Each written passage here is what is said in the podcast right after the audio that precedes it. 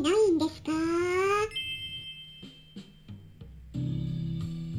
こんにちは。サラホリスティックアニマルクリニックのホリスティック獣医サラです。本ラジオ番組ではペットの一般的な健康に関するお話だけでなくホリスティックケアや地球環境そして私が日頃感じていることや気づきなども含めて様々な内容でイギリスからお届けしております。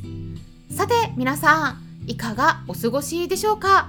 イギリスではですねちょっと今雨が降って結構音が出ているんですけれども皆さんの方には聞こえていないでしょうかね？気温もね10度前後になっているんですが皆さんもね気温の温度差が激しい時期になってきていますので気をつけてお過ごしください。で今回はですねちょっと深い栄養のお話をしたいと思います。ちょっとねカタカナが入るような科学的な言葉が出てきますのでよくわからないなという方のために最初にですね結論から先にお伝えしてしまいますと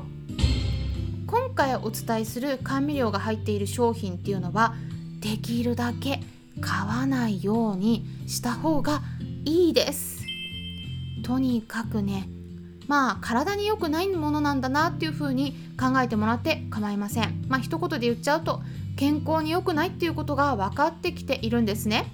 ちなみにですね私は、まあ、自分自身はねこういう成分が入っているものは食べたことはありますけれどもうちの猫たちにはね こういった甘味料が入ったサプリとかおやつは与えたことはありません。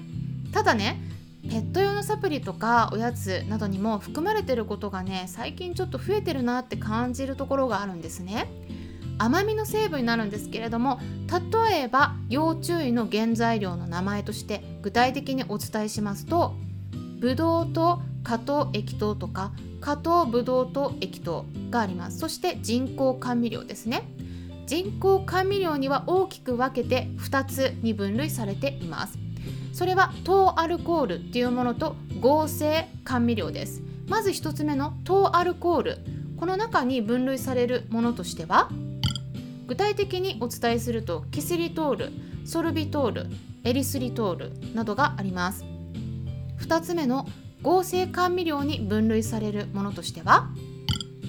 日本で6種類での使用の許可が出ているんですね。具体的にはサッカリンアスパルテームアセスルファムカリウムスクラロースネオテームアドバンテームの6種類ですね。でこの糖アルコールと合成甘味料の大きな違いとしては自然界に存在するかどうかという点です。糖アルコールに関しては自然界にも存在しているものなんですがただ人工的に甘みの成分を抽出して作られているので結局は人工的に作られてるんですね。だから実質的にはほぼ同じって考えていただいていいです。ということで何が問題になるのか。お伝えしていきたいと思うんですけれども、まあ、今週の金曜日10月8日の夜10時10分からもクラブハウスのペットのホリスティックケアクラブで今度は皮膚への優しいケアについてもコラボでお話しさせてもらいます。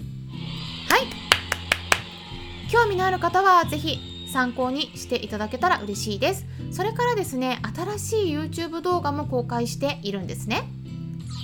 動物愛護とか動物福祉の違いとかそして桜猫。日本の離島で増えている猫ちゃんの問題について。あとは多頭飼育崩壊について私たちに何ができるのか。といった点についても獣医師として解説していますので知りたい方は是非ご覧ください。ではね本題に戻っていきますけれども興味のある方は是非最後まで聞いてみてください。以前ですねサプリに関する解説でもお伝えしていたんですが加糖ブドウ糖液糖とかブドウ糖液糖加糖あブドウ糖加糖液糖ですねすいません。でこの成分の悪いところはですね一気に吸収されて血糖値が急激に上がることですね。実は皆さん加糖ブドウ糖液糖とブドウ糖加糖液糖の違いって何か知っていますか？はい。はいちょっと音がおかしかったけど。加糖ブドウ糖液糖とブドウ糖加糖液糖ですね。まあ最初に加糖という言葉が来るのかブドウ糖という言葉が来るのかの違いですね。微妙な違いでねややこしいなって思ってしまうかもしれないんですけど、まあ、まずね加糖っていうのは果実の果っていう漢字と糖分の糖という漢字組み合わせた2つの漢字の言葉。でもともと果物とか蜂蜜に多く含まれているって言われた成分になりますね。果糖です。で果糖の割合が高いものの方が果糖ブドウ糖液糖っていう名前になってて、まあ、果糖っていう言葉が最初に来るんですね。でこちらの方がですねかなり安いんです。でペット用だけではなくてね、まあ、私たち人間がよく食べたり飲んだりしているような清涼飲料水とかスポーツドリンクドレッシングとか焼肉のタレとかいろんなそういう調味料にも入ってます。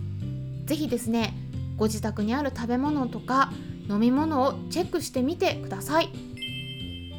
これってね食べてるつもりなくてもなんかもう無意識に入っちゃってるんですね。外食の場合なんかはですねかなり高い確率で調味料などに入っていて使われてたりもするので本当にですねかなり念入りに気を配っていかないと避けることがもう難しいんですね。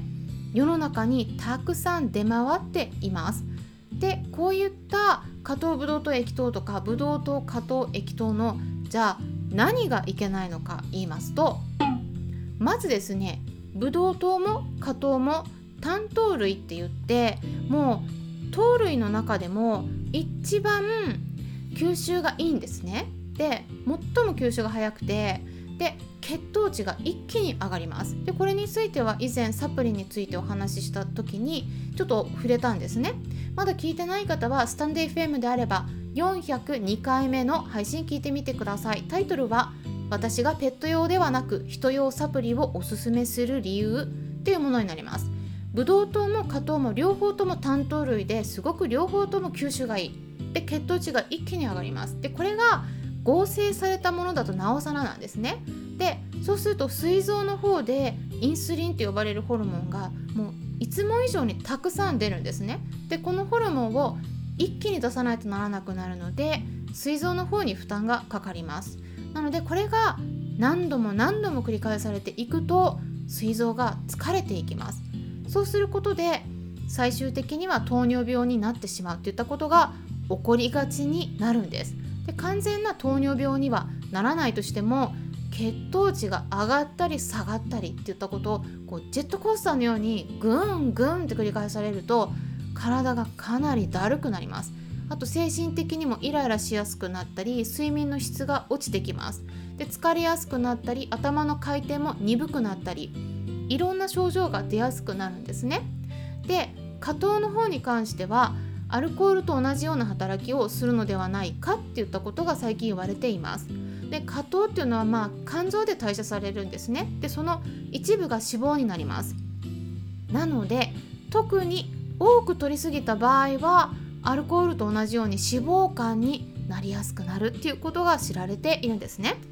ただここで重要なポイントがあります。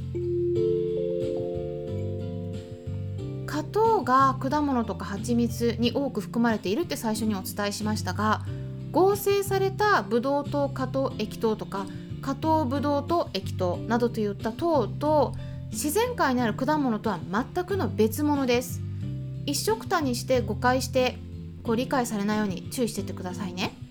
今回お伝えしているのは合成された果糖になりますので果糖を多く含む天然の果物を食べたらじゃあ同じことが起きるのかっていうとそこが違うんです。起きないです、うん、果物の場合は血糖値そんな一気に上がらないです。なぜかっていうと果物の中には果糖だけではなくて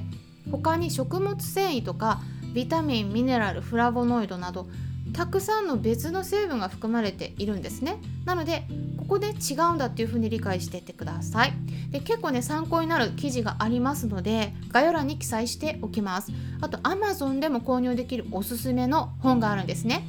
加糖中毒っていうタイトルの本なんです。もうそのままですね。うん。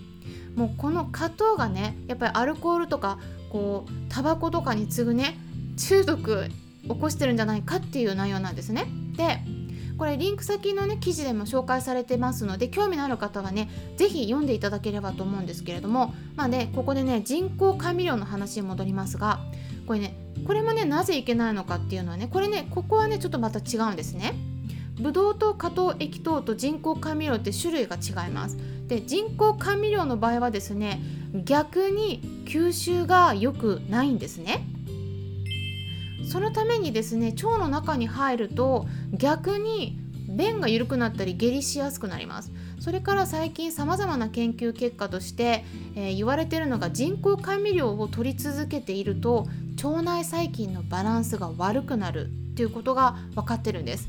イギリスからの国際的な総合学術雑誌の「ネイチャー」有名ですけれどもここにね記載された掲載された論文がありますのでこれもね興味のある方は概要欄チェックしてみてください。有名なのはイスラエルから2014年に発表された論文で381人を対象に栄養調査を実施したんですね。そうすると人工甘味料を取っている人ほど腸の中で炎症を引き起こすタイプの細菌の数が20倍も増えてたっていう結果がありました。つまり人工甘味料を多く取っていると腸内細菌のバランスが悪くなって腸の炎症が起きやすくなる可能性がある。っていうことなんです。人工甘味料が増えるにつれて肥満とか糖尿病の患者が増えている。ということでね本来は減らしていこうと取り組んでいたはずの生活習慣病が今度逆に増えてしまっているんですね。でこれに対して人工甘味料が関わっている可能性が否定できないといった内容の記事が記載がありました。ワンちゃん猫ちゃんに関するデータはまだまだ少ないんですけれども、まあ、ちょっと同じような結果につながりやすいのではないかなって私は考えていますのでペット用の商品を購入する場合は口コミに惑わされないように必ずですね原材料のところを確認するようにしていってくださいねということで今回は気をつけた方がいい加糖ブドウ糖液糖とブドウ糖加糖液糖人工甘味料についてお話ししていきました。それではまたお会いしましょう。ホリスティック獣医サラでした。